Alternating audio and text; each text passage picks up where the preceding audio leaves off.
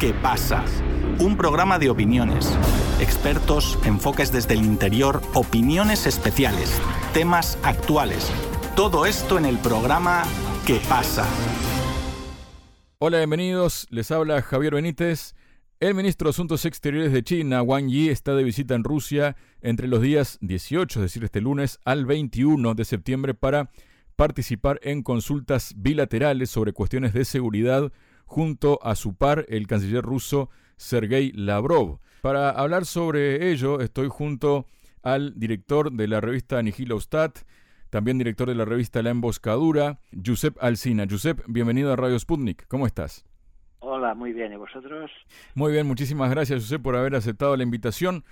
Bueno, ha hecho unas declaraciones, ¿no? El portavoz del Ministerio de la Cancillería China, Mao Ning, por invitación del secretario del Consejo de Seguridad de Rusia, Nikolai Patrushev, miembro del Buró Político del Comité Central del Partido Comunista, del jefe de la Oficina de la Comisión de Asuntos Exteriores del Comité Central del Partido Comunista de China. Wang Yi visitará Rusia ¿no? entre estos días, ¿no? Se precisa que el diplomático chino además participará en esta decimoctava ronda de consultas ruso-chinas sobre seguridad estratégica, hay que recordar que la semana pasada la portavoz del Ministerio de Asuntos Exteriores de Rusia, María Zaharova, declaró que el ministro de Exteriores ruso, Sergei Lavrov, y Wang Yi mantendrían estas reuniones que se están anunciando con una duración de tres días, ¿no? ¿Qué puedes comentarnos, Giuseppe, de estas reuniones que va a mantener Lavrov con su par chino Wang Yi, que van a tratar fundamentalmente de cuestiones de seguridad? Bueno, creo que cualquier persona que analice todos estos temas fríamente se dará cuenta de que este señor tiene toda la razón del mundo, ¿no? Porque es evidente que sin el apoyo económico y militar de Estados Unidos, bueno, y de los países de la Unión Europea, pero los países de la Unión Europea no son más que súbditos de Estados Unidos que están en contra de sus propios intereses, ¿no? Sin esta ayuda continua militar y económica, pues Ucrania se habría desmoronado hace muchísimo tiempo.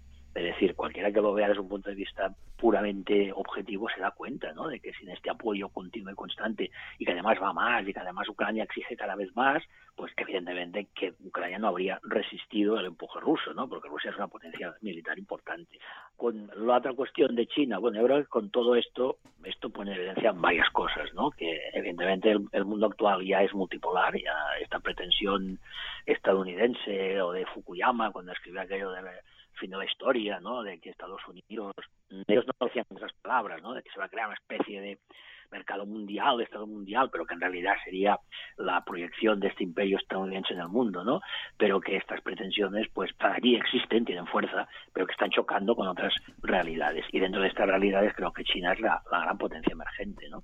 Pasa que China tiene una manera de funcionar pues muy distinta de Rusia porque no basa su fuerza en el poderío militar sino en el poderío económico y también tiene una, una manera de funcionar muy diferente de Estados Unidos porque China pretende también extender su influencia económica por el mundo pero con la diferencia de que no quiere que todo el mundo obligarles a vivir como chinos, es decir, no tienen esta idea del destino manifiesto, lo cual hace que su, la alianza con China en el fondo sea menos peligrosa, ¿no? Porque sí que es verdad que puede condicionar económicamente, como está ocurriendo en algunos países africanos, pero en cambio no comporta esta colonización cultural que estamos viviendo aquí de manos de Estados Unidos. ¿no? Y bueno, me pongo el ejemplo más característico. Ahora veremos dentro de poco cómo se anuncia el Halloween. ¿no? El Halloween es algo que tiene nada que ver con las tradiciones españolas ni catalanas. Yo recuerdo perfectamente antes que se celebraba el día de, el día de Tots Sants y el día de los fieles difuntos. ¿no? Ahora no, ahora, ahora se celebra el Halloween. Esto es solamente un ejemplo ¿no? de esta colonización cultural que implica pues, la dependencia de Estados Unidos. Es decir, no es solamente una dependencia económica y militar,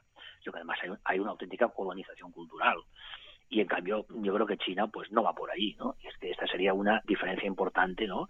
Entre la manera como China piensa extenderse, piensa extender su poder por el mundo de la manera como lo hace Estados Unidos.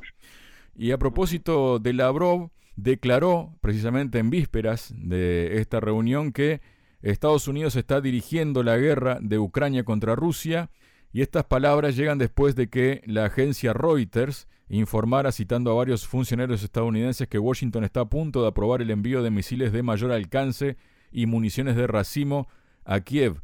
En una entrevista con el canal de televisión Racia 1, Lavrov afirmó que a Ucrania la habían estado preparando durante años para infligir con sus manos y con sus cuerpos una derrota estratégica a Rusia. Digan lo que digan, los estadounidenses están dirigiendo esa guerra están proporcionando armas, municiones, inteligencia, datos satelitales, están librando una guerra contra nosotros, dijo Lavrov, ¿no?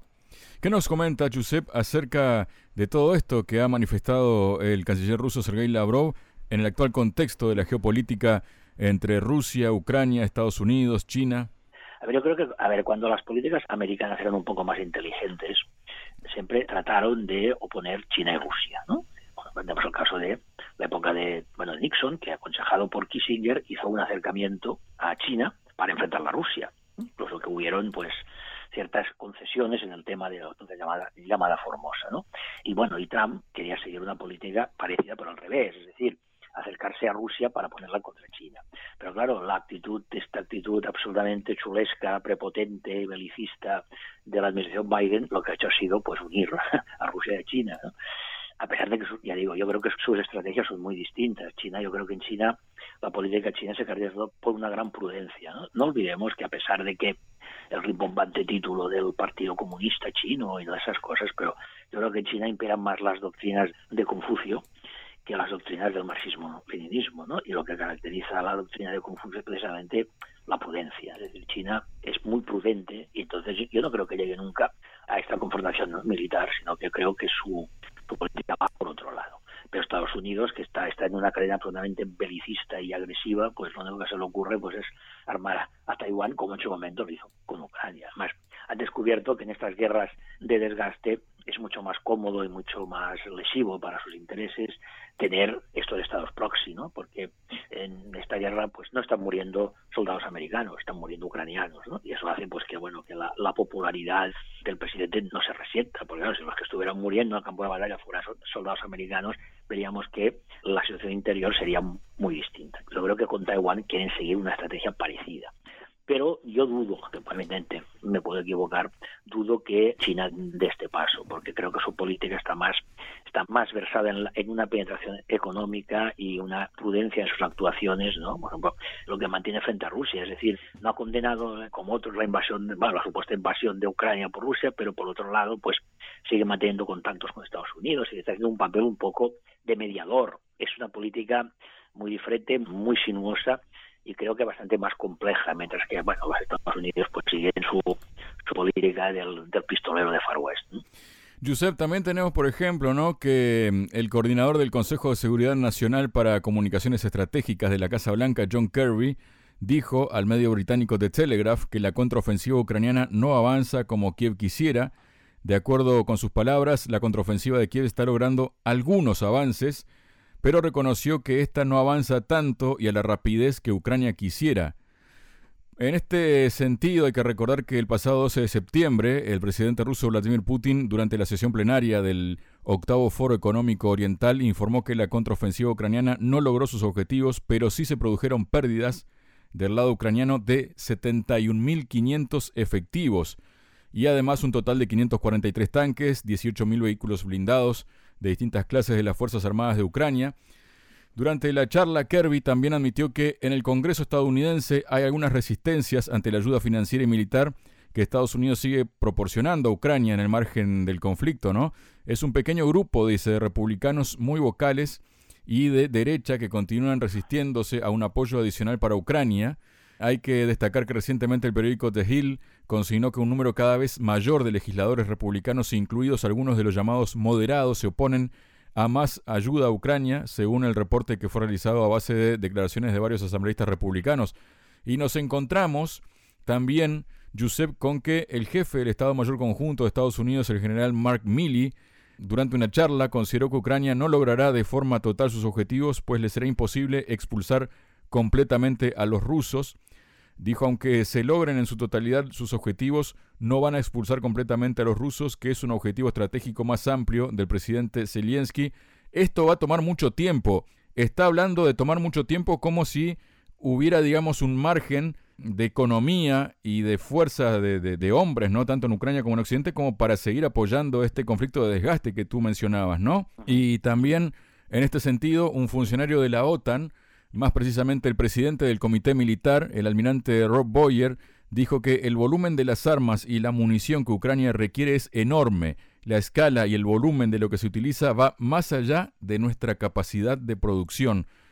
¿Qué nos comentas de todo este contexto, Josep?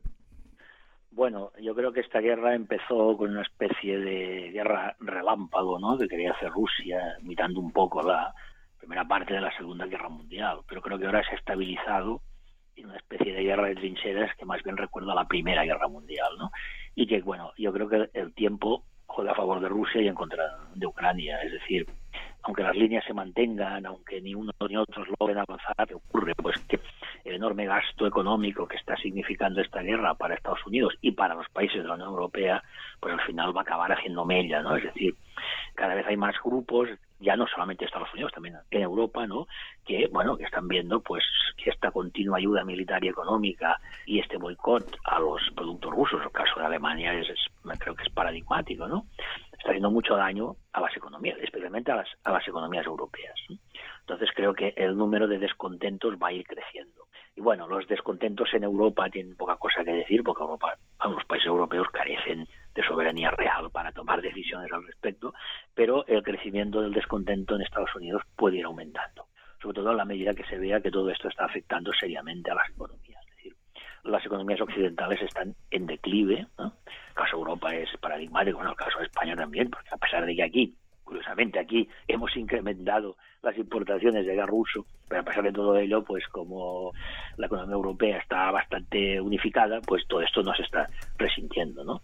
Y aquí por mucho que digan, pues hay una inflación galopante y que además afecta sobre todo a los productos de más necesidad.